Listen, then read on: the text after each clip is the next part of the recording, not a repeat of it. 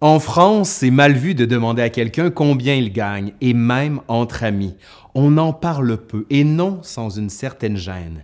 A priori, ce tabou de l'argent, plus ou moins fort en fonction de l'âge et de la condition sociale, n'a rien de naturel, comme tous les tabous d'ailleurs.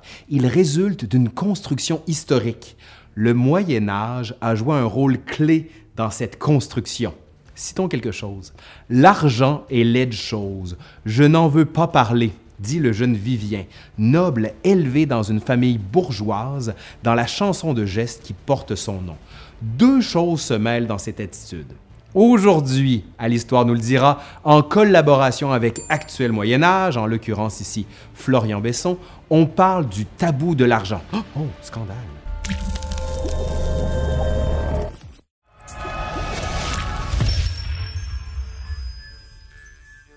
Pourquoi on méprise tant l'argent au Moyen Âge? Bon, d'abord, le mépris des chevaliers pour l'argent.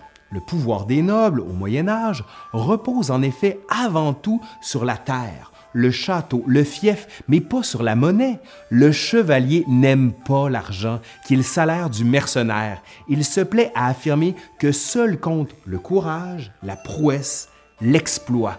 Ce sont ces vertus qui fondent sa valeur, la valeur du noble, alors que, comme on l'affirme dans une autre chanson de geste, le riche ne vaut rien.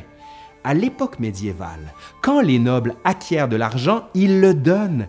La largesse, générosité ostentatoire est l'un des fondements de la société féodale. Pour être noble, il faut donner, donner tout ce qu'on a. Au contraire, le bourgeois est celui qui thésaurise, qui garde, qui veille jalousement sur ses biens.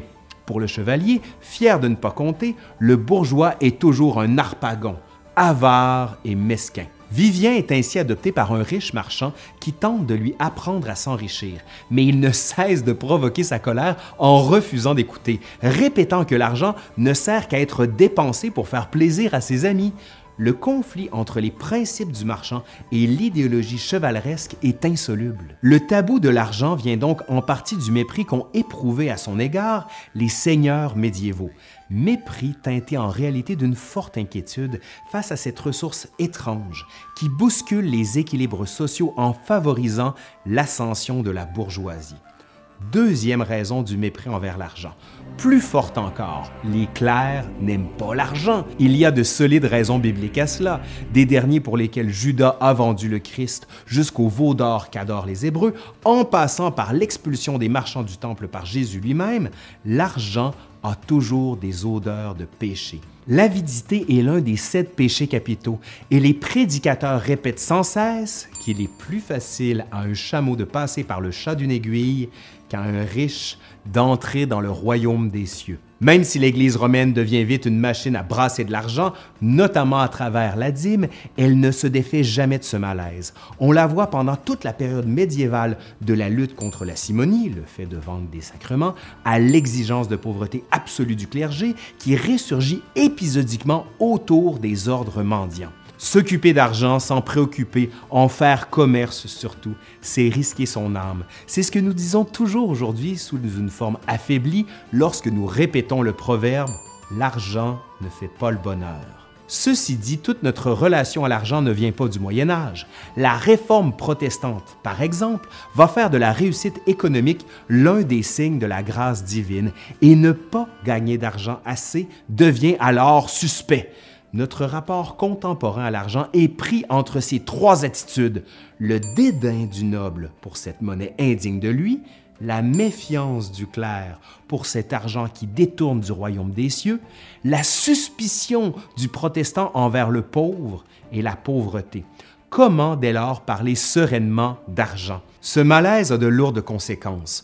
Comment s'étonner que nos hommes et nos femmes politiques ne cessent de mentir sur leur patrimoine et sur leurs revenus? Que nous soyons mal à l'aise lorsqu'il s'agit de lutter contre l'évasion fiscale qui prend des proportions, disons, dangereuses. Dans une société libéralo-capitaliste, ou l'inverse, mais c'est plus difficile à prononcer, là, telle que la nôtre, où l'argent occupe une place fondamentale, ne pas pouvoir en parler tranquillement est une vraie gêne. Comme le montre le sociologue Pierre Bourdieu et dans sa suite les sociologues Michel et Monique Pincon-Charlot, le masque du tabou, de la pudeur, de la discrétion permet à l'ordre économique de se maintenir comme tel de sa force car personne n'ose le remettre en question.